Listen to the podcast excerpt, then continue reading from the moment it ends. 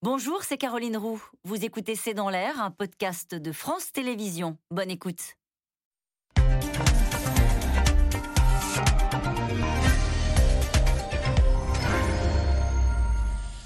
Bonsoir à toutes et à tous. Nous attendons vos questions, SMS, Internet et réseaux sociaux pour alimenter notre discussion. C'est un coup de gueule, comme on dit, qui a été euh, très remarqué. Le rédacteur en chef du journal Ouest France, le premier quotidien de France, ne publiera pas d'intention de vote pendant toute la présidentielle. Il évoque une grande manip et refuse de passer la campagne à commenter les sondages, une charge qu'on entend aussi parfois, euh, souvent même dans la bouche euh, des candidats, comme Anne Hidalgo qui récemment revient sur les erreurs des instituts régionaux, ou encore Jean-Luc Mélenchon qui refuse les analyses des enquêtes qui décrivent un pays très à droite. Et quand Éric Zemmour, pas encore candidat, déboule dans le jeu politique en prenant 15 points dans les enquêtes en 6 mois, la question de l'influence des sondages est posée. Alors est-ce que les sondages font l'opinion? Faut-il craindre une instrumentalisation de ces enquêtes? Comment prendre le pouls des Français sans les sondages? Est-ce que c'est possible? Sondage, la grande manip, c'est une question. C'est le titre de cette émission. Avec nous pour en parler ce soir, Christophe Barbier. Vous êtes éditorialiste politique, vous êtes directeur de de la rédaction de Franc-Tireur, hebdomadaire dont le premier numéro sera publié le 17 novembre. Raphaël Baquet, vous êtes grand reporter au journal Le Monde. Stéphane Vernet, vous êtes rédacteur en chef délégué pour le journal Ouest France, précisément, euh, qui a décidé, donc je le disais, de ne plus commander ni ne publier de sondage afin de ne pas alimenter euh, le débat médiatique. Nous allons euh, en parler longuement ce soir. Enfin, Brice Teinturier, vous êtes directeur général délégué de l'Institut sondage Ipsos. Citons votre enquête dans Le Monde avec un échantillon de 16 000 personnes pour euh, également Le Parisien et pour euh, France Info. Vous avez également fait une enquête pour expliquer les difficultés d'Anne Hidalgo. Là aussi, on va y revenir. Bonsoir à tous les quatre. Merci de participer à ce C'est dans l'air en direct. Je vais peut-être commencer avec vous, Stéphane Vernet.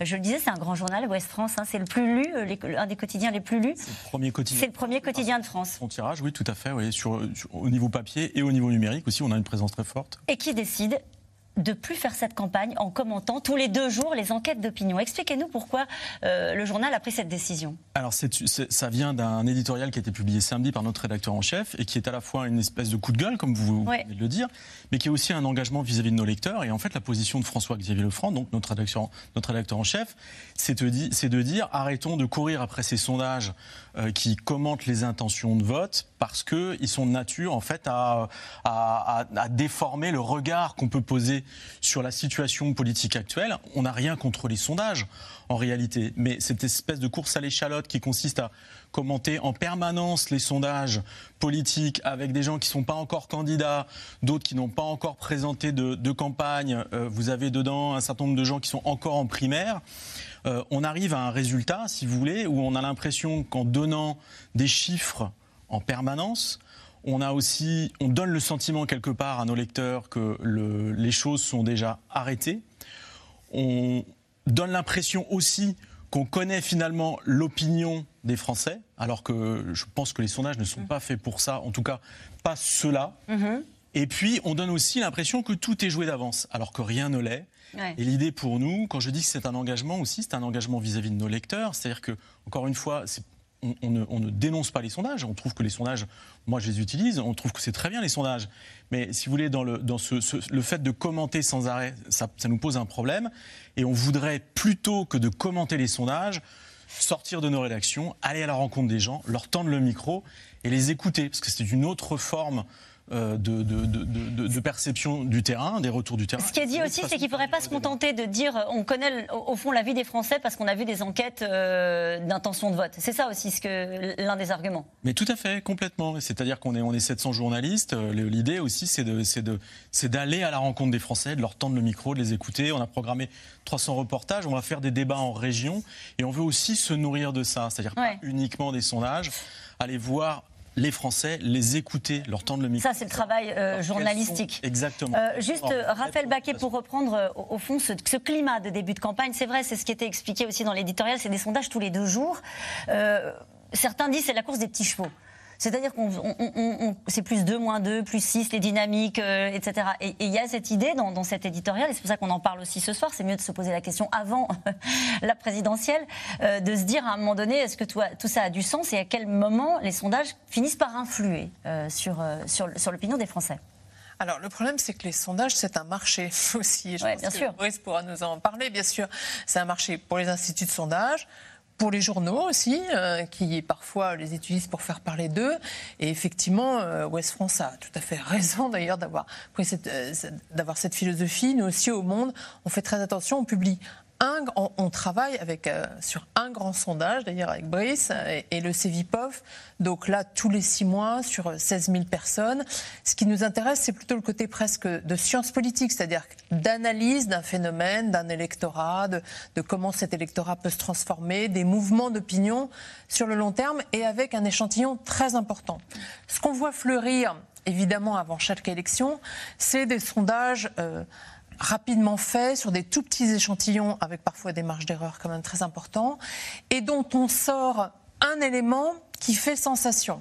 Et, là, effectivement, il y a un problème de ça biaise l'opinion, ça peut faire monter des candidats et surtout ça a une influence sur les partis politiques eux-mêmes qui aujourd'hui sont affaiblis, on le sait bien, ils ont moins de militants et ils sont quand même de plus en plus tentés de sélectionner leurs candidats à partir de sondages et à partir de sondages qui sont plus ou moins bien faits.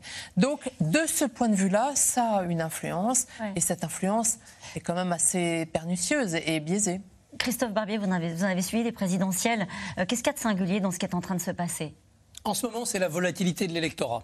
C'est pas les sondeurs qui sont devenus moins sérieux ou les journalistes qui les lisent, euh, qui les lisent moins bien qu'avant. Les sondages, généralement d'ailleurs, les journalistes lisent mal les sondages. Mmh. Ils n'arrivent pas à avoir de, profondeur de vue. C'est souvent le, lecteur professionnel qui est en cause plutôt que le sondeur. Mais ce qui est frappant en ce moment, c'est cette volatilité des, électeurs qui mentent ils ne font pas ce qu'ils disent. Par Comment ça, qu'ils mentent Avant, avant l'été, les sondeurs, les électeurs disaient aux sondeurs oui, j'irai voter la semaine prochaine au régional et je voterai notamment pour le RN.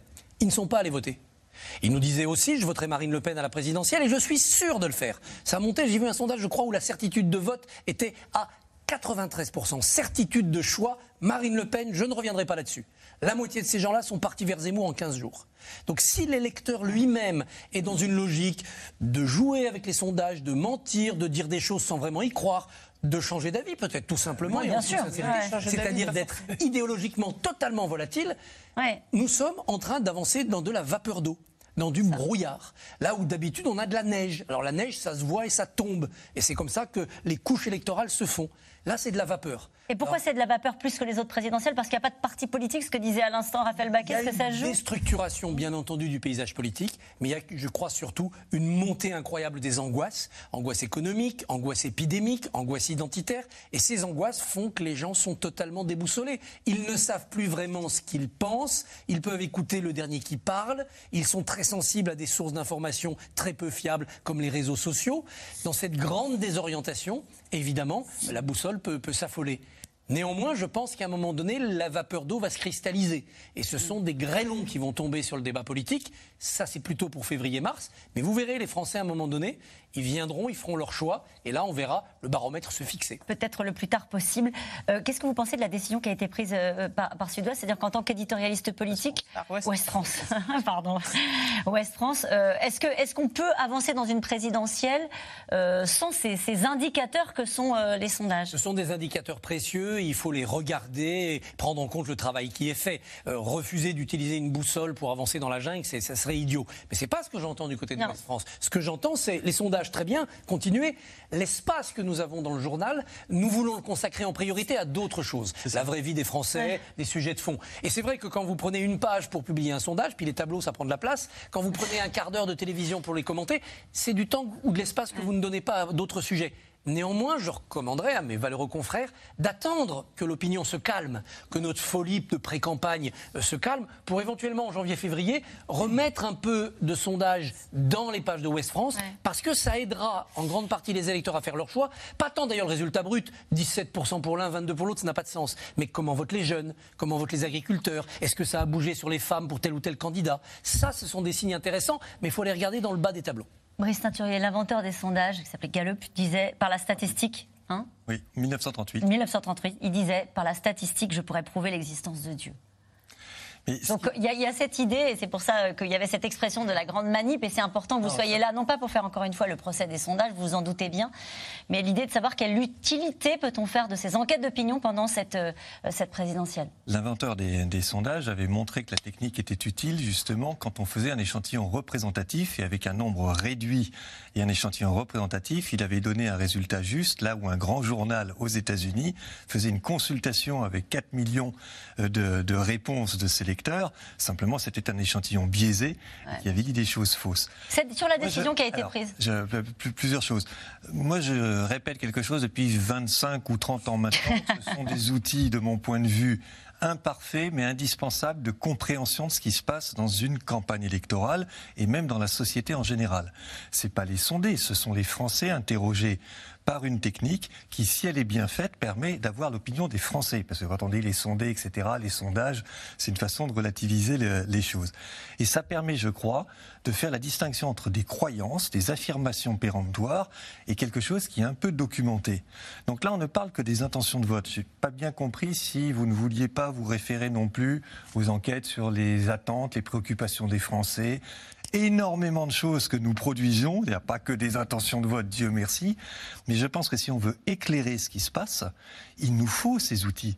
Je ne dis pas qu'ils sont uniques, je dis qu'ils sont indispensables. Que vous ayez un travail ensuite d'investigation de terrain, très bien. La très grande difficulté malgré tout, c'est que vous ne savez jamais si vous êtes dans l'anecdote quand vous faites du terrain, et on a mille exemples d'analyses fausses qui se sont appuyées sur ce qui se passait euh, dans les meetings, sur le terrain, etc.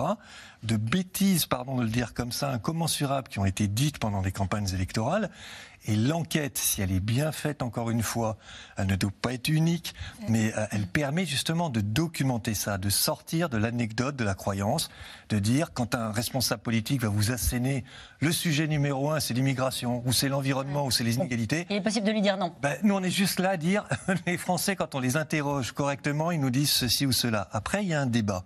Mais au moins, il y a un débat sur des choses qui sont documentées. Est-ce qu'on fait plus de sondages qu'avant, Brice Teinturier, notamment sur des intentions de vote? Il y en a deux tous les deux jours, il y a des sondages d'intention de vote quasiment Oui, factuellement, c'est totalement juste. Il y a de plus, plus de sondages publiés d'intention de vote, mais vous savez pourquoi mmh. parce qu'il y a davantage de médias, il y a une fragmentation des médias, donc davantage de médias qui commandent chacun pas un nombre exponentiel ou supplémentaire d'intentions de vote, mais davantage de médias qui commandent des intentions de vote, au total, ça en fait plus. Et je comprends que ça puisse créer un effet de saturation. Simplement, moi, ce, que je, dis, parce que c'est vraiment important, euh, il y a cinq ans, le Parisien a fait la même chose, a dit on arrête totalement les, euh, les sondages. On a entendu du coup dans la campagne aussi il y a cinq ans des gens qui sur la base d'autres outils qui ne fonctionnaient pas en réalité, c'était la mode du big data. On analysait les réseaux sociaux notamment. Voilà, que François Fillon allait être au second tour. Donc on disait des bêtises. Nous avec les sondages on disait non, c'est plutôt 20%, il ne sera pas au second tour. Je peux vous donner 10 000 exemples. Après 2006, après le pardon 2002, lors de la campagne de 2006, beaucoup de commentateurs niaient que Nicolas Sarkozy était en train de siphonner le Front National. Eh bien, il a fait 10,5, Jean-Marie. Ce qui est en train de se passer dans cette, euh, précisément dans cette campagne-là, c'est qu'il y a un ovni qui a déboulé dans la campagne qui s'appelle euh, Éric Zemmour et qui était. Euh, il a pris 15 points en 6 mois. et c'est vrai que là, on se dit, il n'était pas candidat. Il y a beaucoup de questions hein, de, téléspectateurs de C'est dans l'air qui se disent à quel moment est-ce que ces enquêtes-là ne produisent pas et n'influencent pas le scrutin? Il faut arrêter de dire que c'est l'instrument qui fabrique le phénomène. Euh, j'ai entendu en 2017 aussi qu'Emmanuel Macron, c'était une bulle médiatique ou une bulle sondagière. Là, certains nous redisent la même chose. Je voudrais juste revenir sur un point, mais je ne pas le sujet, que Christophe Barbier a souligné, euh, qui aurait beaucoup de mobilité électorale, euh, et notamment en ce moment. Non, c'est pas en ce moment. En ce moment, c'est très stable. Quand vous prenez à gauche, il n'y a pas beaucoup de mouvement. La seule, quand vous prenez à droite, il n'y a pas beaucoup de mouvement. C'est pendant la campagne électorale, au plus fort de la campagne, et pas pendant la pré-campagne, qu'il faudra suivre la mobilité électorale. Là, il y a eu un phénomène, Éric Zemmour. Sans sondage, moi, j'aimerais savoir ce que vous auriez dit les uns et les autres. C'est une bulle, c'est anecdotique, c'est 5 On n'aurait pas parlé? Vous n'en auriez pas parlé? Eh ben, Je pense que ça aurait été dommage parce qu'il se passe quelque chose. On aurait été incapable de dire, on aurait spéculé, on aurait entendu des tas de choses. Est-ce qu'il prend sur le Front National? Est-ce qu'il prend sur les LR, etc. Ou pire, vous me dites, on n'en aurait pas parlé. Non, c'était une question, on n'en aurait pas parlé. Euh, moi, j'estime que quand il y a quelqu'un qui, a priori, fracture le Front National, comme il le fait en ce moment, c'est pas quelque chose d'anecdotique et que ça vaut la peine d'en parler si on veut éclairer les Français sur ce qui est en train de se passer. Christophe Barbier. C'est un peu la poule et l'œuf. Hein. Est-ce qu'il fait 18 euh, sondages parce qu'il est dans les médias ou est-ce qu'il est dans les médias parce qu'il fait 18% euh, dans les sondages Dans les médias, c'est pas la même. Ah, eh oui. Alors, on va laisser, on va laisser dire Christophe Barbier, s'il vous plaît. Allez-y. Il y a beaucoup de causes à l'émergence d'Éric Zemmour. On, juste, on, va y revenir, mais je voudrais entendre ce que dit Christophe Barbier. Quand, je parlais de cette volatilité de l'électorat, moi, je me, il me semble que Personne n'a d'électeurs acquis aujourd'hui. Oui, Je trouve chez Emmanuel Macron aujourd'hui beaucoup de gens qui disent mais moi j'ai voté Fillon au premier tour en 2017. Mais je serais Emmanuel Macron, je m'inquiéterais. Ces gens-là qui ont voté Fillon au premier tour en 2017, ils n'étaient donc vraiment pas macronistes. Aujourd'hui, ils disent non, moi c'est mon candidat, c'est Macron. Mais ça veut dire que si une offre alléchante surgit à droite, des LR ou de Zemmour revisité, ils partiront très vite. Vous voyez, plus personne n'est captif. Plus aucun électeur n'est captif pas même de lui-même, c'est-à-dire dire j'ai voté un tel il y a cinq ans, je vais voter à l'inverse cette fois-ci, c'est devenu parfaitement acceptable. On le fait sans remords et sans avoir à se justifier. Les critiques des sondages, c'est une constante. Hein, euh, en général, quand arrivent les échéances électorales. Mais cette fois-ci, six mois avant le vote, euh, la pression monte. Une charge, on l'a dit, importée par euh, le plus grand quotidien, en tout cas le plus lu, Ouest France, qui refuse la grande manif, la grande manip, comme le dit l'éditorialiste du journal, et décide de ne plus publier aucune intention de vote avant avril prochain. Théo Manval et Aurélie Saner. Un sondage tous les deux jours. C'est le rythme effréné depuis la rentrée. 26 études sur le premier tour de la présidentielle publiées depuis début septembre. Alors ce week-end, Ouest France a dit stop. Moi, j'ai rien contre les sondages. Je veux dire, on peut tout à fait euh, faire des sondages, mais contre une avalanche de sondages qui est utilisée pour marteler les choses, pour bourrer la tête des citoyens, c'est insupportable. Plus aucun sondage, donc, dans le premier quotidien régional de France jusqu'au scrutin pour dénoncer une avalanche accusée de faire grimper un homme, toujours pas candidat, mais déjà omniprésent dans les médias. La multiplication des discours populistes, haineux et extrémistes devrait nous tenir éveillés. Éric Zemmour est-il de tous les débats, à la radio, à la télévision, parce qu'il monte dans les sondages ou bien l'inverse? Peu importe, lui se délecte de cette étude au début du mois, qui le voit déjà au second tour. Ce qui est intéressant, c'est la dynamique, vous avez bien vu. On était à 5, 7, 10, 13, 17, voilà. Qu'est-ce que ça veut dire? Bah, Ça veut dire que ma, ma parole a de plus en plus d'écho dans le pays. Ça me paraît assez évident. Évident, pas pour tout le monde. Les anciens favoris des études, une fois rattrapés, n'oublient jamais de dénoncer soudain leur volatilité. Écoutez, est-ce qu'Édouard Balladur a été président de la République? Est-ce qu'Alain Juppé a été président de la République? Est-ce que Jean-Pierre Chevènement a été président de la République Donc la bulle Zemmour, elle va éclater, c'est sûr pour vous. Mais si on écoute à chaque fois, en septembre-octobre avant une élection, les sondages et les médias, on a le mauvais cheval qui arrive. Les sondages se trompent. Même diagnostic des mal lotis de ce début de campagne, dont les courbes peinent à décoller et qui trouvent dans les scrutins passés le moyen de se rassurer. Moi, vous savez, les sondages, ce sont les mêmes d'ailleurs qui expliquaient euh, au moment des régionales que euh, le PS allait perdre toutes ses régions sauf une, que le Rassemblement national allait en gagner cinq, que la République en marche, qui était en force, allait euh, gagner la région centre hein, de mémoire. Et tout ça ne s'est pas produit. Alors disent-ils vraiment tout et n'importe quoi Les marges d'erreur existent, chacun a sa méthodologie. Résultat, en quelques jours début octobre, trois prédictions différentes selon les instituts. 1er octobre, Marine Le Pen au second tour. Cinq jours plus tard, Éric Zemmour. Quant à gauche, Jean-Luc Mélenchon passe de 11 à 8% et lui remet en question les calculs qui ne prendraient pas en compte les abstentionnistes. Aujourd'hui, machin fait 8%, l'autre 7%, l'autre 10%, 11%, 12%, 13%, blablabla. Qui c'est qui vous l'a dit? Bah, c'est marqué là. Hein où est la notice technique Ah ben il n'y en a pas. Où est passée la page 8 où vous dites le taux d'abstention? C'est drôle, elle n'y est pas. Comment ajuster, déceler les billets, tenir compte des indécis à six mois du scrutin? C'est l'obsession de ces instituts, encore traumatisés par les ratés du passé. Jean-Marie Le Pen au second tour en 2002, l'avènement de Donald Trump ou du Brexit en 2016. Mais ces sondages, même critiqués, restent pourtant plébiscités. Chez les Républicains, on a carrément songé à les faire désigner le candidat à l'élection suprême. Nous avons également travaillé avec Gérard Larcher euh, sur la préparation d'enquêtes d'opinion sur la base d'un panel très large, un panel de 15 000 personnes. Idée finalement abandonnée, ce sera aux militants de trancher, mais ça n'empêche pas certains d'avancer l'argument d'autorité. Je sais bien que certains disent ouais, mais pour qui il se prend, pourquoi lui? Tout simplement, vous parliez des sondages tout à l'heure. Les sondages disent que je suis aujourd'hui celui qui est le mieux placé pour être qualifié au second tour et être capable de l'emporter face à Emmanuel Macron. Les sondages permettent aussi parfois d'exister. Incompréhension d'un autre candidat à l'Élysée dans cette vidéo jeudi dernier.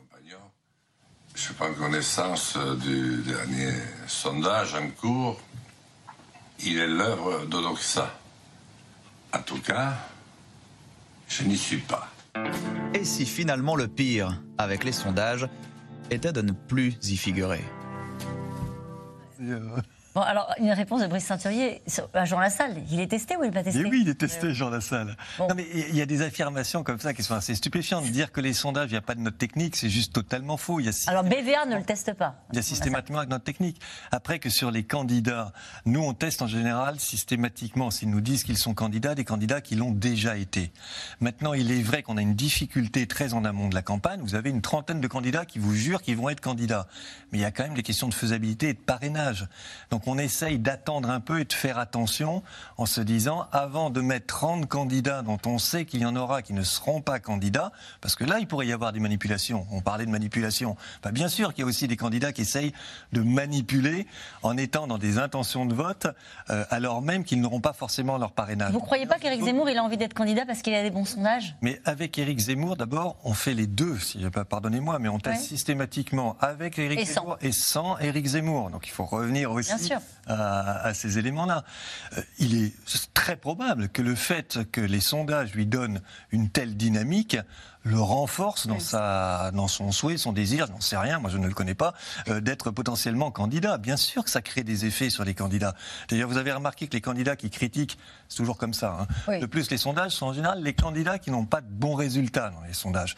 Et en revanche, les mêmes, quand ils ont de bons résultats, moi je n'entendais pas Jean-Luc Mélenchon critiquer les sondages quand celui-ci le mesurait à 18% ou 19%. Il a l'air de dire qu'il n'y a pas de notice technique. C'est faux, c'est faux. Il y a systématiquement, systématiquement la note technique, l'échantillon, le candidat, un dépôt à la commission des sondages, tout, cela est, tout à fait vérifiable et, vérifié en plus. Alors, le rédacteur en chef, euh, votre rédacteur en chef de West France parle de grande manip. La manip, ce serait quoi? Ah oui, alors, juste, peut-être, je voudrais, je, voudrais, je voudrais, être très clair, peut-être que ça n'a pas été assez, mais moi, je, je, pense que les sondages, quand ils sont bien faits, ils sont, ils sont d'une très grande utilité. Encore une fois, on ne remet pas en cause. Bien sûr, mais ça, c'était parfaitement clair. Mais le, le, le, euh, le ce qu'il faut aussi bien se dire, c'est que le sondage, il est particulièrement efficace quand il est bien fait pour donner une image de l'opinion à l'instant T c'est donc de dire, voilà ce que les gens ont en tête six mois avant l'élection. Ce qu'on sait, ce que nous montre l'histoire, c'est que les, les, gens changent d'avis, les choses évoluent, il y a des dynamiques de campagne qui se créent, et donc le côté prédictif du sondage, euh, bah, il n'existe pas. En tout cas, ce n'est pas son intention. Sauf que le problème, c'est que nous tous, collectivement, médias, que ce soit la télévision, mm-hmm. les radios, les journalistes, euh, et puis et ceux d'Ouest France aussi, on a tendance à utiliser les sondages comme un outil prédictif, même si on, on s'en défend, n'empêche que c'est ce qu'on fait. Et je pense que la confusion, elle vient de là aussi. Et quand on dit que nous, on arrête les sondages, en tout cas sur les sondages d'opinion, c'est que on se rend compte qu'on est arrivé là à un point aujourd'hui dans cette campagne-ci où ça devient une espèce de barnum, il y a une course à l'échalote autour des chiffres, et pendant qu'on regarde les chiffres, on ne parle pas des sujets de fond qui intéressent les, les Français. Et donc, le, encore une fois, notre intention, c'est de revenir sur le terrain, pour tendre le micro et essayer de percevoir ce qui préoccupe les gens au-delà des personnalités qui se présentent. Parce qu'on est dans des campagnes aujourd'hui électorales où tout se joue autour des personnalités et on parle de moins en moins du fond, des programmes, des idées et du débat. Et nous, ce qu'on veut, c'est faire vivre le débat. Mhm. Ce que fait aussi le journal Le Monde, hein, qui va à la rencontre euh, euh, des Français avec des, grands formats. Vous avez la, même logique. philosophie. On, mais on, utilise quand même des grands sondages, mais avec des, échantillons vraiment importants. Car moi, je, je persiste à dire qu'il y a un problème quand même sur certains sondages, D'accord. qui sont sur des échantillons beaucoup trop réduits, faits un peu à la va-vite, à la va-vite, et qui utilisent euh, euh, un élément euh, qui est saillant du sondage pour en faire un titre comme une certitude en oubliant les marges d'erreur. Là, il y a un vrai problème. Et c'est aussi ce qui s'est passé, euh, en l'occurrence pour Éric Zemmour, mais qui peut se passer pour d'autres candidats. Ça, c'est une vraie difficulté. Oui. Vous avez raison. Et d'ailleurs, pour les gens qui nous regardent, c'est une vraie difficulté aussi. Quand on voit arriver, c'était le cas vendredi, deux sondages euh, avec euh, des, des erreurs, enfin des, des- des chiffres très différents entre notamment Opinionway euh, et, et Ipsos sur le sondage, un qui passe Éric Zemmour en tête et l'autre pas. C'est vrai qu'on se dit, euh, c'est au, c'est au doigt mouillé, chacun fait comme il veut. Non, la différence se joue sur quoi, Brice Teinturier moi, je ne sais pas ce qu'a fait Opinionway. Par définition, je maîtrise les sondages que nous faisons, mais pas ceux de mes confrères. Simplement, il peut y avoir des différences d'un, deux points, trois points, a fortiori, quand on est dans une situation euh, qui est encore euh, relativement euh, peu structurée. La mobilité électorale, c'est une réalité. C'est ça, du, du coup, qu'on essaye de, de mesurer. Donc, ce qui me paraît, moi, tout à fait fou, c'est de tirer des plans sur la comète quand il y a des différences de un ou deux points et de dire là, il est au second tour et là, il n'est pas au, se- au second tour. C'est l'usage de l'outil qu'il faudrait euh, euh, questionner. Y compris par les politiques eux-mêmes? Et par les politiques, par euh, Les journalistes, bien sûr, dire, mais- les, les politiques et les médias. À, à l'instant, ce que vous venez de dire, c'était euh, non pas les instituts de sondage qui vont tirer un résultat. Qui tire le résultat ou en fait une titraille ou en fait ça? Ça nous échappe ensuite. C'est notre difficulté. Sur les intentions de vote, rien n'oblige à ne faire que des intentions de vote. Avec le monde, on fait plein d'autres questions. bien sûr. Donc rien n'oblige à choisir. Est-ce que c'est le terrain sans sondage ou que des sondages? Dieu merci, on n'est pas obligé de choisir entre deux alternatives réductrices. on mais- peut faire les deux. Et, et on voit que les candidats eux-mêmes, euh, du coup, euh, naviguent avec, naturellement avec euh, les sondages. On entendait Xavier Bertrand tout à l'heure qui disait, en gros, bah, euh, votez pour moi parce que je, je suis le seul qui suis en capacité de l'emporter. Donc, regardez, c'est un, c'est un effet très clair. hein. Vous voyez que Marine Le Pen est concurrencée par Éric Zemmour. Il y a déjà des lieutenants qui commencent à dire si elle est moins bien placée, elle devra se retirer. C'est compliqué quand vous êtes candidat et que tout d'un coup, vos propres cadres, si vous voulez, commencent à songer à cela. Euh, évidemment, Xavier Bertrand dit la même chose à Valérie Pécresse. Elle est moins bien placée que moi, c'est donc moi qui doit être qui doit être choisi comme candidat. Ça a vraiment un effet. Je ne parle même pas de l'effet psychologique, si je puis dire, sur le, Ouais, le- est pas le rien. moral du candidat et de ses troupes. Euh, chez Anne Hidalgo, si vous voulez, le moral est franchement en berne depuis que les sondages la donnent au tréfonds euh, des, des- des intentions de vote. Donc ça a vraiment un effet très concret.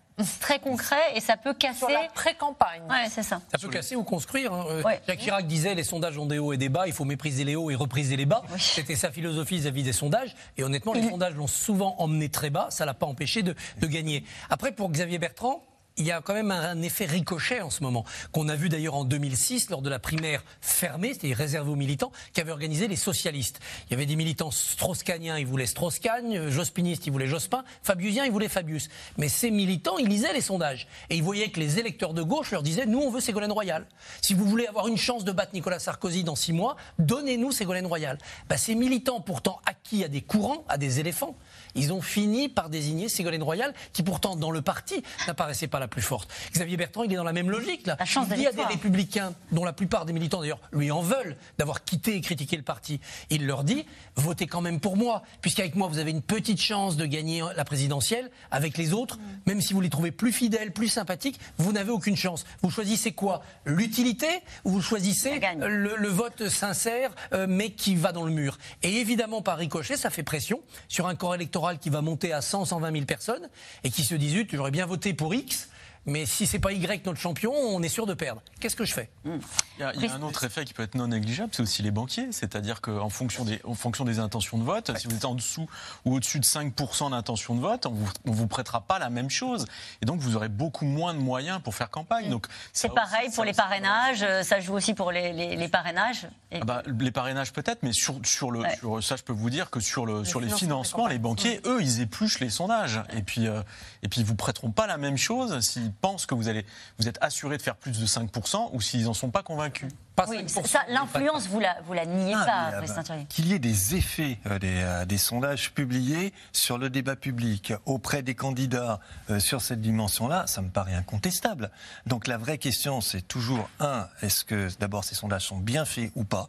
C'est quand même une question. On rappelle que vous êtes contrôlé. Hein. Il, y a, une commission qui contrôle chaque enquête. Toutes nos enquêtes publiées font l'objet d'un dépôt à la commission des sondages avec toutes nos données en brut, toutes les questions, etc. Donc on est quand même contrôlé. Si la commission des sondages trouve qu'on a mal fait notre travail, elle nous convoque ou elle émet des, des avis.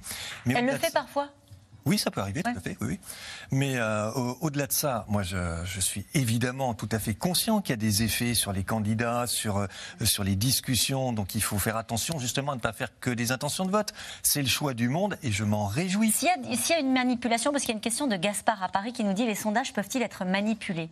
S'il y a une manipulation, elle intervient sur quoi, à votre avis, Brice Teinturier À chaque fois qu'on parle de manipulation, il faudrait préciser qui manipule. C'est ça la question qui est posée. Mais moi, je ne sais pas ça. Ce que je peux vous garantir, c'est que aucun candidat n'interfère avec la façon dont nous, à Ipsos, nous construisons nos échantillons, dont la, façon dont nous faisons nos questions.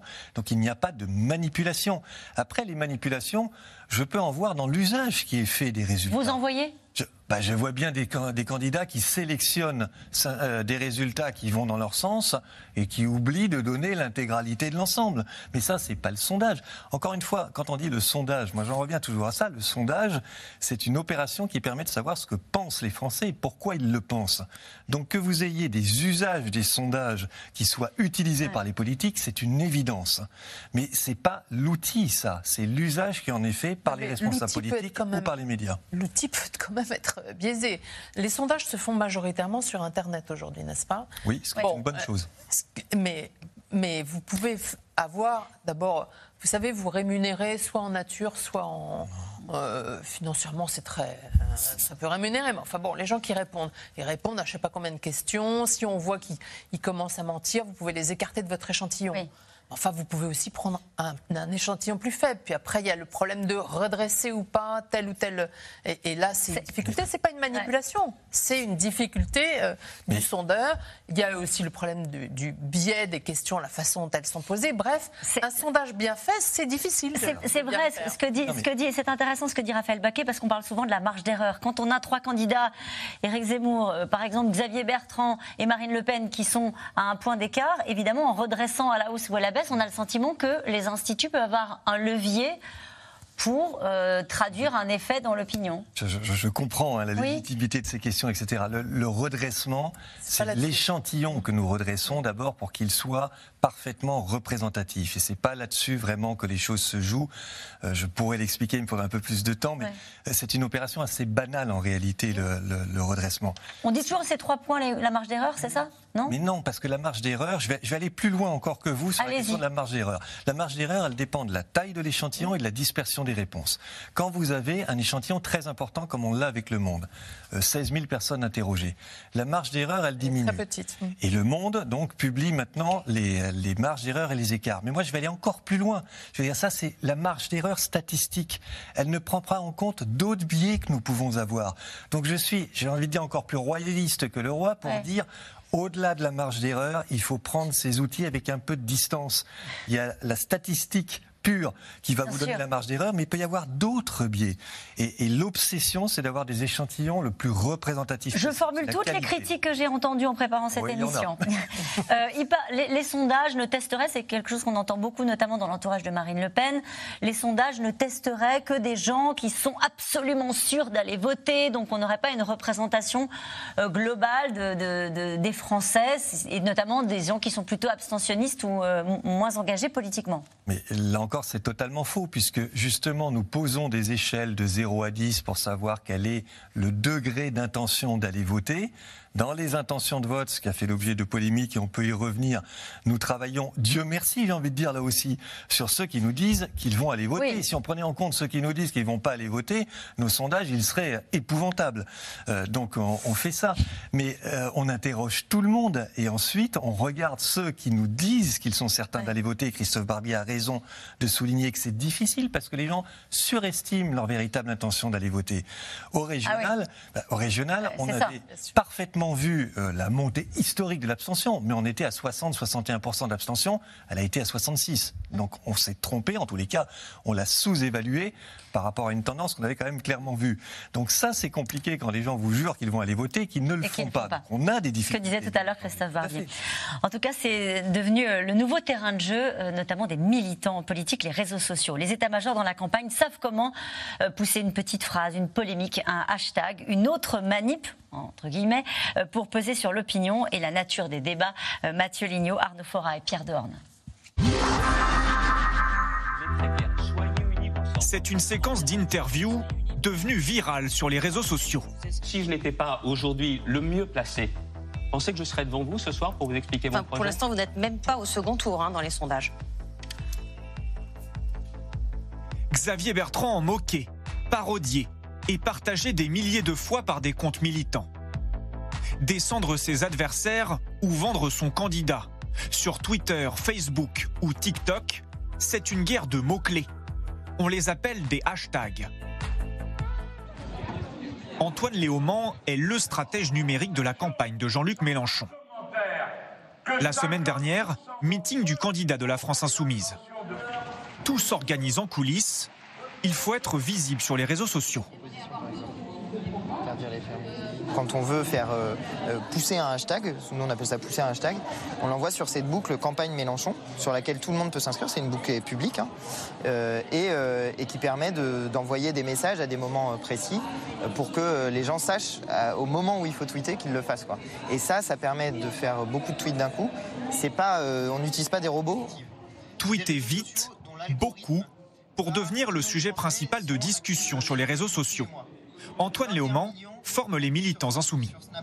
en tout cas, conseil que je vous donne, allez-y, euh, essayez, même si au début vous allez faire 500, 600 euh, vues et que c'est décevant. Parmi eux, Alexandre Scheuer.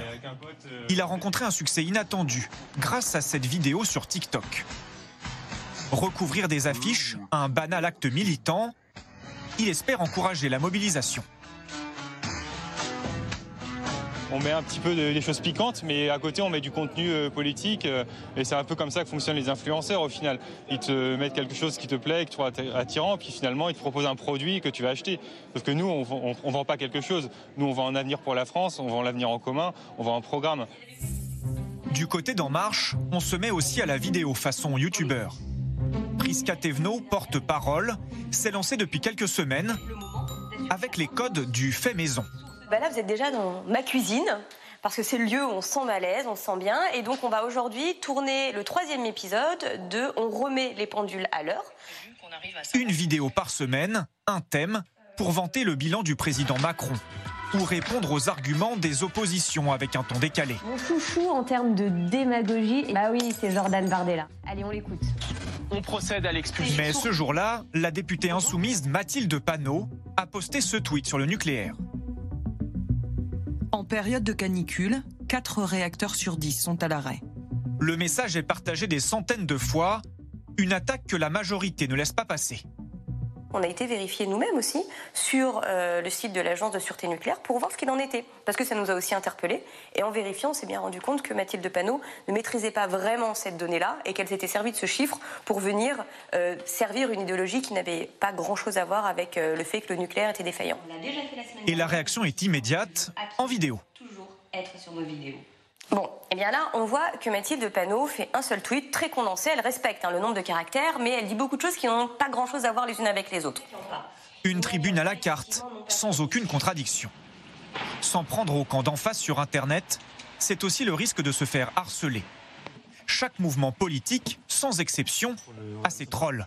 Des comptes anonymes qui insultent. Donc vous n'hésitez pas à me taguer dans vos tweets. Euh, Ces militants en marche en font régulièrement les frais.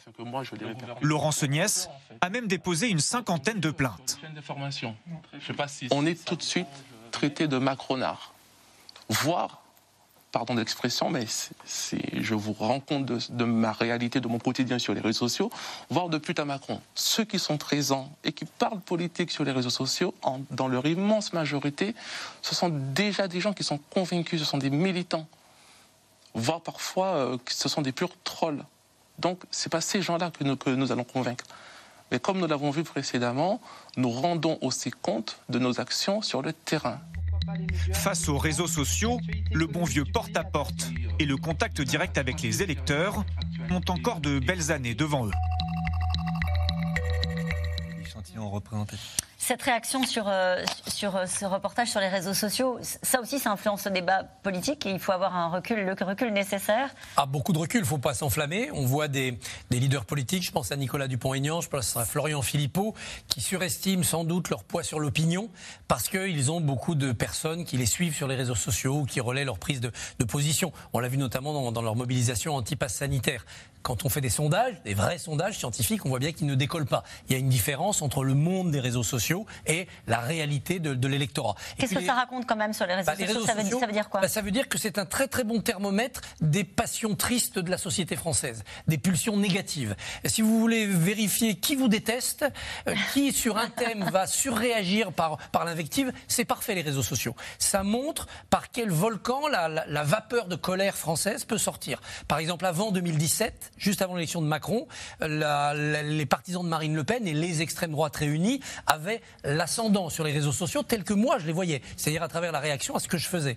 Quelques mois plus tard, c'était la France insoumise, parce qu'on était dans les réformes Macron, qu'il y avait de la mobilisation, et quand on postait quelque chose, on se faisait, euh, on croulait sous les, invectives, venant plutôt de l'extrême gauche que de l'extrême droite. L'extrême droite était au tapis, elle était découragée, elle était débranchée depuis le débat raté de Marine Le Pen. Est-ce qu'il y a la tentation de manipulation, puisque c'est le, mot de la soirée, euh, la part de certains états-majors qui coupent des vidéos qui Est-ce que ça aussi, dans la campagne, ça va être euh, à prendre en compte? Ça sera à prendre en compte. Je crains moins les états-majors des campagnes parce qu'ils se surveillent tous. Puis on peut, devant les instances judiciaires françaises, porter plainte quand il y a des montages des faux. Je crains pas des faux, c'est pas forcément des faux. Oui, C'est-à-dire couper un extrait voilà. euh, d'une interview, euh, comme on l'a vu récemment. Vous pouvez au moins créer la polémique et s'il y a vraiment ce qu'on appelle du deep fake, c'est-à-dire une manipulation, vous pouvez euh, porter plainte. Je crains beaucoup plus les interventions étrangères. On va en parler dans un instant. des technologies qui vous permettent des choses terribles. Et on le verra en fin d'émission, Raphaël Baquet, sur l'influence des réseaux sociaux dans cette campagne qui débute ça crée de l'excitation. Donc, euh, effectivement, du coup, ça, ça, ça polarise encore l'opinion sur certains candidats. Euh, c'est vrai que si vous regardez les réseaux sociaux, euh, Zemmour est partout. Il ne faut pas confondre ça avec de l'adhésion. Mais il crée beaucoup plus d'excitation que Michel Barnier. Vous voyez Et je ne pose pas de, de, de, oui, de, jugement de, valeur. de, jugement de valeur sur l'un et l'autre. Donc ça, effectivement, il faut maîtriser les réseaux sociaux. Il Tous faut... y sont mis. Il y en a qui sont meilleurs que d'autres. Ah, il y en a qui sont meilleurs que d'autres. D'abord, ça suppose un peu de moyens, ça suppose aussi des équipes plus jeunes, il faut bien le dire, autour de soi. Et, on le voit, il y, a des, candidats ou des candidats non déclarés mais putatifs qui sont, qui sont meilleurs que d'autres. Euh, Éric Zemmour a une équipe autour de lui, Emmanuel Macron, évidemment, a une équipe autour de lui. Euh, euh, Jean-Luc Mélenchon, par exemple, est très présent sur les nouveaux réseaux sociaux comme TikTok. Après, c'est pas Qu'est-ce ça qu'ils qui vont chercher faire, Qu'est-ce qu'ils vont chercher sur les réseaux sociaux À Est-ce qu'on va chercher du vote Est-ce qu'on va chercher de l'adhésion sur les réseaux sociaux à montrer d'abord, à, à, à, faire en sorte qu'ils existent et qu'ils soient là et qu'on ait le sentiment qu'ils sont, qu'il se passe chaque jour quelque chose dans leur environnement. Ils cherchent aussi à atteindre les plus jeunes. Mm. Ça ne veut pas dire que ça se traduit encore une fois en, en, en vote réel, hein. mais c'est vrai qu'on voit bien qu'ils ont, ils, ils, cherchent à montrer, à déborder euh, souvent de leur électorat plus traditionnel. C'est ce qu'a fait Emmanuel Macron lorsqu'il a parlé à McFly et Carlito. Je ne sais pas si les jeunes vont voter euh, ouais, pour Emmanuel Macron à partir de là, mais euh, ça crée de la vision. Stéphane Vernet. Alors c'est un nouveau, enfin c'est un terrain d'affrontement clairement au niveau politique et c'est un terrain d'affrontement négatif, ce qu'expliquait très bien euh, Christophe Barbier. Le problème des réseaux sociaux, c'est que je pense que c'est aussi un miroir déformant pour deux raisons. Comme on l'a vu dans votre reportage, vous avez des équipes de campagne, des gens qui mobilisent du monde et plus vous avez de moyens, plus vous pouvez mobiliser de monde, plus vous pouvez déformer les contenus en faisant monter des hashtags, donc en poussant des thématiques et, euh, et en invectivant, en répondant et en occupant le terrain. Et puis vous avez la bulle des algorithmes c'est-à-dire qu'une des problématiques des, des, réseaux sociaux, quel que soit le réseau social, c'est qu'avec le fonctionnement aujourd'hui des algorithmes, euh, c'est très vite, vous pouvez vous retrouver complètement enfermé, c'est-à-dire vous pouvez vous retrouver à débattre avec 50 personnes qui ont toutes le même avis que vous, simplement parce que l'algorithme vous y ramène, et vous avez l'impression que la Terre entière partage votre opinion. Donc en fait, les réseaux sociaux, c'est intéressant. C'est un, c'est un, c'est un espace où vous pouvez aller chercher du vote, de l'influence, vous montrer, euh, batailler, mais en même temps, c'est complètement déformé. On, mesure l'influence des réseaux sociaux. Euh, il y a des enquêtes qui peuvent permettre de mesurer l'influence des réseaux sociaux sur un scrutin, sur une campagne, sur l'humeur du pays même, je dirais. On, on essaye de les prendre aussi comme source d'information. Tout à l'heure, on a beaucoup parlé des sondages. J'ai dit qu'il n'y avait pas que les sondages. Donc nous, depuis une quinzaine d'années, euh, à Ipsos, on travaille sur les conversations du web au sens large. Donc qu'est-ce qui se dit sur les réseaux sociaux? Qu'est-ce que les candidats disent Mais qu'est-ce qui se dit de manière plus générale? Parce qu'il y a aussi un intérêt à ces outils, c'est que c'est une parole totalement spontanée. Euh, donc pour le coup, vous, vous avez dans des forums des choses qui permettent, qui peuvent se dire et qui permettent de détecter des signaux faibles. Donc on essaye de regarder. Que vous utilisez ensuite dans les enquêtes? Qu'on essaye d'intégrer à nos analyses, tout à fait. On, on, essaye de prendre en compte ce que peuvent nous apprendre les réseaux sociaux sur ce qui se passe dans la société. Nous, notre rôle, c'est qu'est-ce qui se passe dans la société, qu'est-ce que les gens pensent, pourquoi ils le pensent, etc. On fait pour cela des sondages, mais on fait aussi de l'analyse euh, des réseaux sociaux.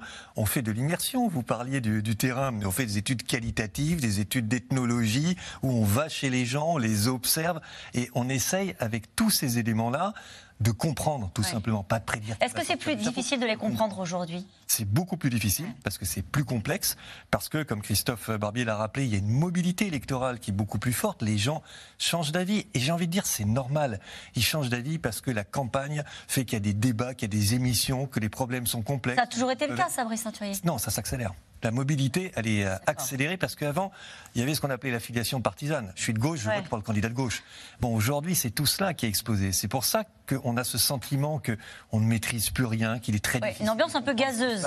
Hein, un peu gazeuse. Vous parliez de, tout à l'heure. Tout à fait. Et, qu'il faut suivre, il faut multiplier les, entrées pour essayer, moi, mon maître mot, pardon, mais c'est vraiment de comprendre ce qui se passe. Euh, est-ce que quand on est du côté de, l'action politique ou quand on fait un programme, est-ce que ça pèse aussi cette question d'Éric dans le Pas-de-Calais? Les programmes politiques des candidats à la présidentielle risquent-ils d'être réorientés ou orientés euh, par les sondages? Est-ce qu'ils ajustent en fonction de ce qu'ils lisent dans les enquêtes d'opinion se débattu à coup sûr. Se calquer sur les sondages pour dire ils veulent ça, je vais leur donner ça, ça aboutit très vite à être incohérent et surtout à faire disparaître toute vision et tout courage. L'exemple le plus euh, clairement donné, souvent donné, c'est François Mitterrand disant qu'il abolirait la peine de mort contre l'opinion et ça marche parce que ça le crédibilise comme président de la République. Néanmoins, il ne s'agit pas non plus de se fâcher avec le marketing électoral. Donc vous visez, vous visez des populations, vous voulez le vote des retraités, vous voulez le vote des fonctionnaires, vous voulez le vote des jeunes, vous allez regarder leurs aspirations. Après, ça veut pas dire qu'il faut obéir à leurs demandes basiques. Il faut leur dire l'intérêt général de la France, c'est ceci d'après moi. Vous réclamez cela, pourquoi pas, mais et là vous construisez une dynamique. Ça se fait de moins en moins. Euh, ça se fait plus qu'on ne le dit. Ah bon? Moi, je pense qu'on est un peu injuste avec les, les, hommes et les femmes politiques en pensant qu'ils font une bête logique marketing comme s'ils vendaient des yaourts. Qu'est-ce qu'ils veulent? Du citron, de la myrtille? Bah, je, leur vais, je leur mets du citron et de la myrtille. Je pense qu'ils sont un peu plus conscients de la cohérence intellectuelle qu'il faut donner à leur, à leur projet. On le voit là sur les automobilistes avec des propositions qui sont sorties d'un coup sur le permis à point. Il suffit qu'il y en ait un qui mette le sujet sur la table pour qu'ensuite... Euh... On se précipite. Après, il alors, que le sujet, pardon, alors que le sujet il y a six mois, ça pouvait être la sécurité routière. Voyez, Alors, venir sur des terrains que les Français jugent d'un seul coup intéressants, importants, voire prioritaires, c'est le devoir aussi de l'homme politique qui doit avoir des réponses sur ces sujets-là. Après, il faut rester cohérent et réaliste. Regardez comme Anne Hidalgo a été punie parce que quand elle a dit je double le salaire des profs, ça n'est pas apparu réaliste. Non que les gens considèrent que les profs sont trop payés, mais elle a mis trop loin son, son objectif pour être crédible. Il faut être volontariste, mais il faut être crédible. Ce sont peut-être et peut-être surtout même les influences étrangères qui planent sur ce scrutin. D'ailleurs, le gouvernement surveille ça de très près et vient de mettre en place une agence qui sera chargée de traquer les tentatives de manipulation. Juliette Perrault et Marie Laurent. C'est une affaire d'espionnage mondial qui aurait atteint le sommet de l'État français. En juillet dernier, un consortium de journalistes révèle que plusieurs pays ont détourné le logiciel espion israélien Pegasus. 50 000 numéros de téléphone auraient été ciblés. Des journalistes, des chefs d'entreprise, des hommes politiques, dont un certain Emmanuel Macron. Les faits que vous venez de rapporter, s'ils sont avérés, sont effectivement d'une très grande gravité. Nous sommes victimes d'une agression Mais manifestement, il faut vérifier si nous avons su nous protéger euh, de cette agression. Est-ce que, par ailleurs, nos services de renseignement sont en capacité de nous protéger des intrusions venant de l'extérieur? Des failles du renseignement français, mais surtout un dispositif de protection trop léger, selon l'ancien ministre de l'Intérieur Christophe Castaner, en poste au moment où Pegasus était détourné. Nous devons de toute façon globalement, ça répond aussi à votre question, nous armer mieux encore contre les ingérences étrangères et les attaques numériques. Monter en puissance aussi, pour éviter toute tentative d'ingérence pendant la campagne présidentielle. Avec un précédent, l'élection de 2017, durant laquelle l'équipe d'Emmanuel Macron avait été la cible de hackers russes. Un président qui ne se fait aujourd'hui plus d'illusions sur le sujet. La personne que vous avez en face de vous a été un candidat à l'élection présidentielle qui a subi une attaque massive quelques jours avant le premier tour, dont je sais d'où elle vient. Je pense que la Russie euh, continuera à, essayer de déstabiliser. Alors, soit des acteurs privés, soit directement euh, les services, soit des proxys. Des méthodes de déstabilisation que connaît bien Camille François. Cette chercheuse aux États-Unis a enquêté sur l'ingérence russe dans la campagne de Donald Trump en 2016 et sur les mécanismes à l'œuvre pour influencer les internautes en sa faveur. En 2016, on a en fait plusieurs faux comptes, euh, beaucoup sur les réseaux sociaux, qui se font passer pour des Américains et qui, euh, et qui font tout, un tas de, de, postes assez différents pour diviser les Américains, pour susciter la panique quand ils le peuvent, et euh, dans le cas de 2016, pour, pour encourager le soutien à Donald Trump. Alors comment se prémunir contre ce genre d'attaque? Le gouvernement français a activé ce mois-ci un tout nouveau dispositif, Viginum, une agence nationale chargée de lutter contre les attaques numériques venues de l'extérieur. Le ministre des Affaires étrangères l'assure, il n'y aura aucune tolérance. Nous avons mis en place les dispositifs nécessaires pour le faire. Nous avons mis des outils en place ici dans cette maison. Nous avons une task force qui regarde tout ce qui se passe. Et puis, euh, au niveau euh, du Premier ministre, il y a aussi un outil que nous avons mis en place pour identifier euh, ces ingérences potentielles. Oui, bien sûr, nous savons ce qu'ils peuvent faire. Et donc, il faut qu'ils sachent que nous savons. Si d'aventure ça se renouvelle, on le dira publiquement et on le dévoilera publiquement et qu'on dira ça vient de là et que nous poursuivons, si c'est nécessaire, euh, ces actions pour assurer nos propres libertés, notre propre démocratie. Protéger la démocratie, car derrière les manipulations et les cyberattaques se cache le même objectif, détruire la confiance des citoyens et affaiblir les institutions. Quel type de manipulation, Christophe Barbier, faut-il redouter? Ça veut dire quoi quand on parle de manipulation d'influence étrangère C'est-à-dire travailler sur des contenus sur les réseaux sociaux, faire monter des informations Vous pouvez envoyer à la dernière minute avant le vote, à une époque où les médias ne peuvent plus parler de la présidentielle, ni les sondeurs tester l'opinion, envoyer à des, à des millions de gens des faux documents une fausse nouvelle, une rumeur, ça, ça peut se faire. Vous pouvez euh, également prendre notre émission de ce soir, prendre nos visages qui parlent et en modifiant le mouvement des lèvres, nous faire dire totalement autre chose, ce qu'on appelle le deep fake, et à partir de là, faire croire que nous avons raconté, que nous sommes payés par l'un ou par l'autre pour trafiquer les sondages. Et vous aurez des gens qui vont le croire, et pour les rattraper tous et leur expliquer que c'est un montage, il vous faudra des semaines et des semaines. Et si vous faites une action en justice, vous avez peu de chances d'aboutir, il vous faudra des mois et des mois pour trouver peut-être une officine à l'étranger, pas forcément en Russie, ça peut être en Chine, ça peut être aux États-Unis, ça peut être n'importe où. Donc oui, nous sommes dans un moment d'insécurité numérique maximale.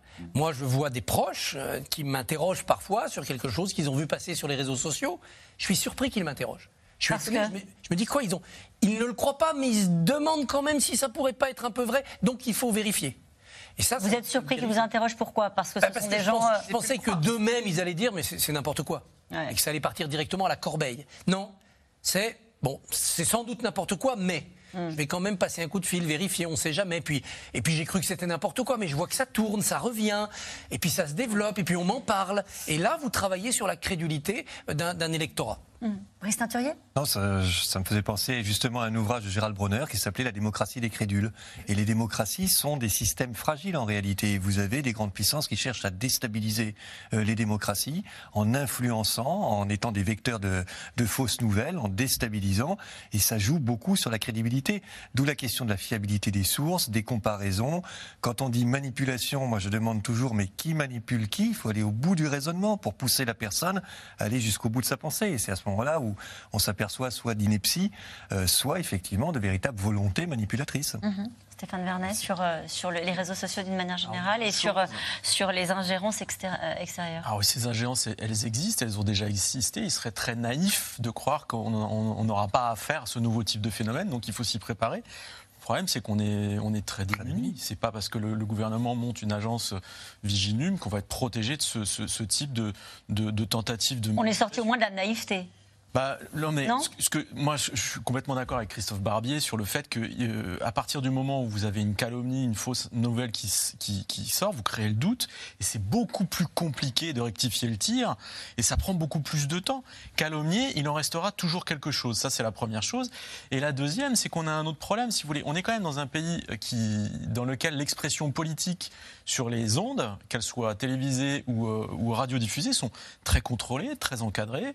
On a, on a des règles d'équilibre, euh, un comptage du temps de parole, mais pour Internet, rien.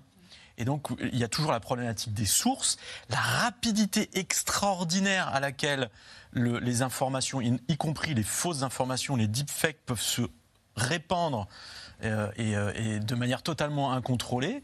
Et on n'est pas à l'abri d'un vrai accident sur la base de, ces nouvelles technologies. Raphaël Baquet oui, ça s'est passé aux États-Unis, ça s'est passé en Angleterre.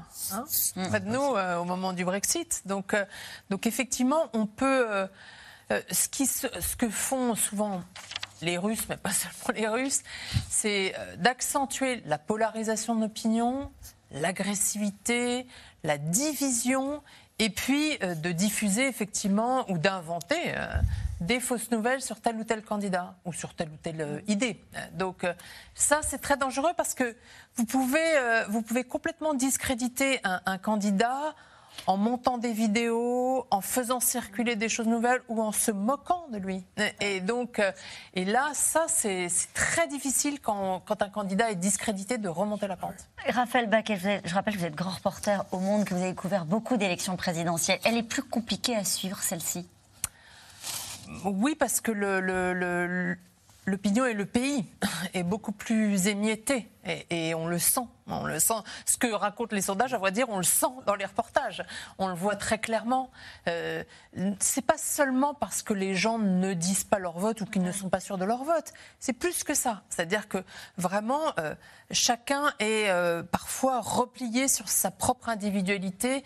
Il y a beaucoup moins de, grands courants de pensée euh, comme avant. Et, ça, c'est plus difficile de, sentir effectivement les, les, évolutions du pays à cause de ça. Brice très vite. Elle est plus compliquée parce que la mobilité électorale est plus compliquée. Elle est plus compliquée, témoignage d'un sondeur, moi ce qui m'a surpris, c'est que dès le mois de septembre, pendant la pré-campagne, c'est justement les critiques, l'hystérie de certains candidats, euh, la violence de, certaines attaques Contre les sondeurs ou d'une manière générée Contre les, contre les journalistes aussi. Contre les journalistes, contre les sondages, contre les. Entre eux. ça, ça m'a surpris parce qu'en général, ça vient un peu plus tard. Ça vient vraiment au paroxysme de la campagne.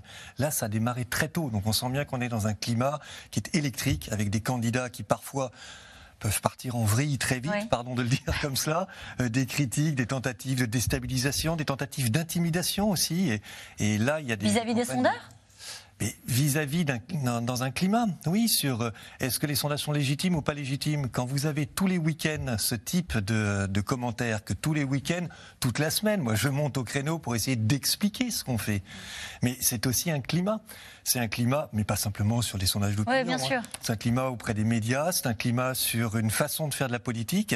Et je trouve que cette campagne est beaucoup plus violente. En tous les cas, ça démarre beaucoup plus tôt que ce qu'on a pu connaître auparavant. Et l'irrationalité et le complotisme sont beaucoup plus forts qu'avant. C'est ce que disait Christophe. Mais heureusement, il y a les questions des téléspectateurs. C'est dans l'air.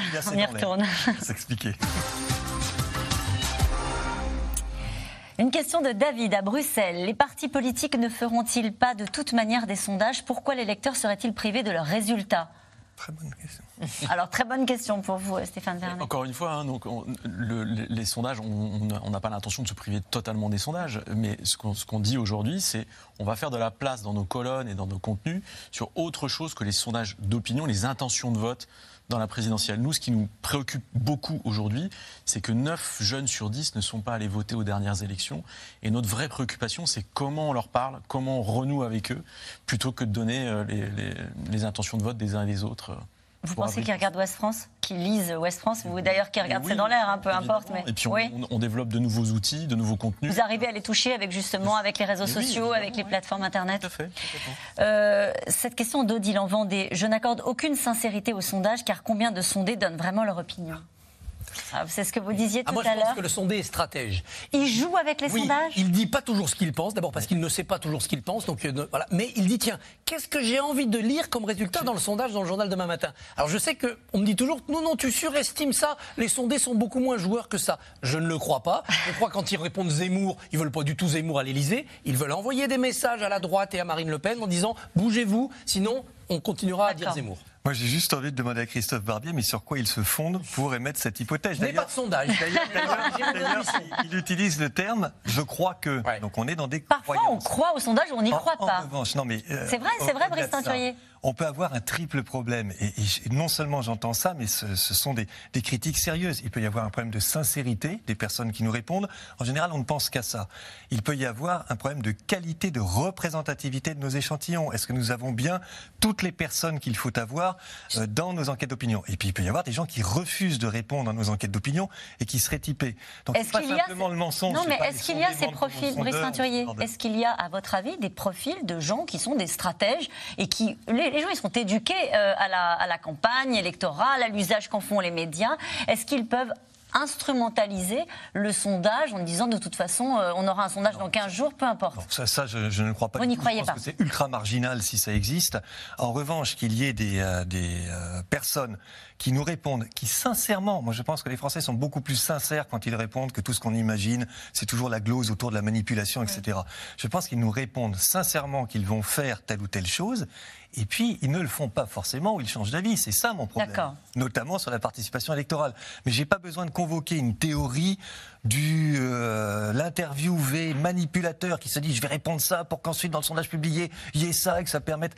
Ça me paraît beaucoup trop élaboré. Et, et l'expression même je crois au sondage ou je n'y crois pas vous déplaît? Non, c'est pas qu'elle me déplaît. Moi, ce que je regrette là-dedans, vous l'avez bien compris, je pense encore une fois que ce sont des outils qui doivent aller avec d'autres euh, investigations, mais pas à la place. Et sans ces outils, on se prive de la compréhension de ce qui se passe dans la société. Question de Daniel, en Indre-et-Loire. Mais qui commande et paye tous ces sondages?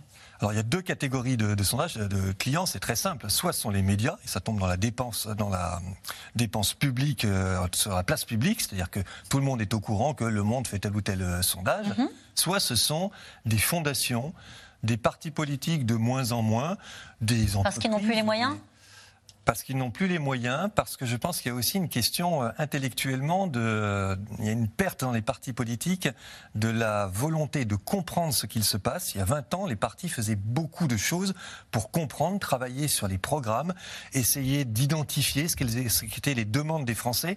Quand les Français disent les partis, on n'en veut plus, c'est parce qu'ils ressentent cet éloignement. Les fondations ont un peu pris le relais.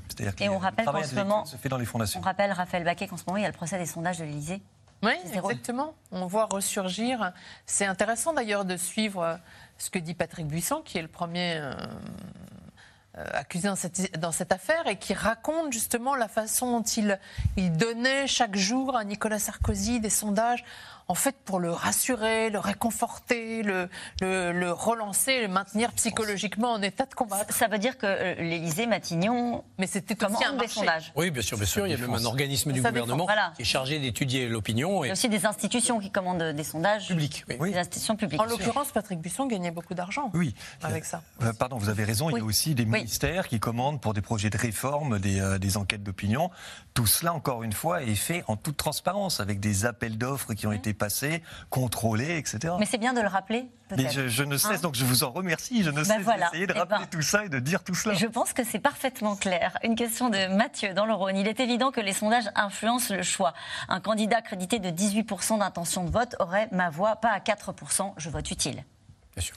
Ouais. Et ce n'est pas dégradant. Là aussi, moi, je voudrais dire ça. En quoi quelqu'un qui tiendrait compte aussi d'une information qui lui serait donnée par les sondages en se disant, eh bien, je vais euh, voter utile contre tel candidat qui est en pleine euh, ascension ou euh, pour celui-là, alors que ma préférence pourrait éventuellement aller à un autre, c'est pas un vote dégradé. Non, mais ça veut dire que ça, ça, crée un effet de dynamique. C'est un vote élaboré, mais il peut y avoir des effets en sens contraire. Je vote contre, je vote pour. On peut, on peut changer d'avis, hein, les dynamiques s'inversent. Rappelez-vous François Bayrou, 2002, il est très bas dans les sondages, il gifle un gamin qui lui fait les poches, ce qu'un communicant lui aurait dit comme un acte suicidaire, faut jamais faire ça, eh ben il, est monté dans les sondages. Il est même bien monté parce que l'acte d'autorité. Ça, c'est les Français. Et c'est ce qu'on mesurait les sondages. Ça fait partie des surprises de la campagne et il y en aura. un. Brice Teinturier, il y aura des surprises dans cette campagne.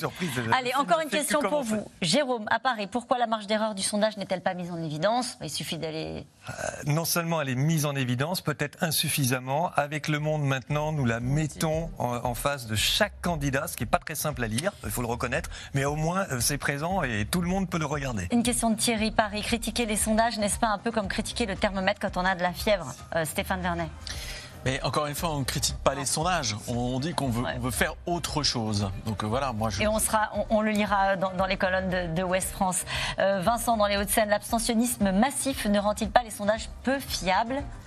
Si, c'est vrai, c'est vrai, c'est une difficulté. Si on a, d'ailleurs, dans les élections extrêmement abstentionnistes, on l'a vu au régional, on est en plus grande difficulté. Une autre question, allez rapidement, encore pour vous, Brice Saint-Thurier. Vous allez être vanné après cette émission. Pourquoi de tels écarts entre les instituts de sondage eh bien ça, je ne sais pas bien. Simplement, ce que je peux dire, c'est que les qualités des terrains, les qualités des contrôles sont pas forcément toujours pareilles. Et puis qu'il y a des marges d'erreur et que donc, à plus ou moins deux, il y en a un qui peut être au niveau du plus 2 et un autre au niveau du moins 2. Merci, c'est fini. C'est la fin de cette émission rediffusée ce soir à 23h35. On se retrouve demain, 17h50. Tout de suite, c'est à vous.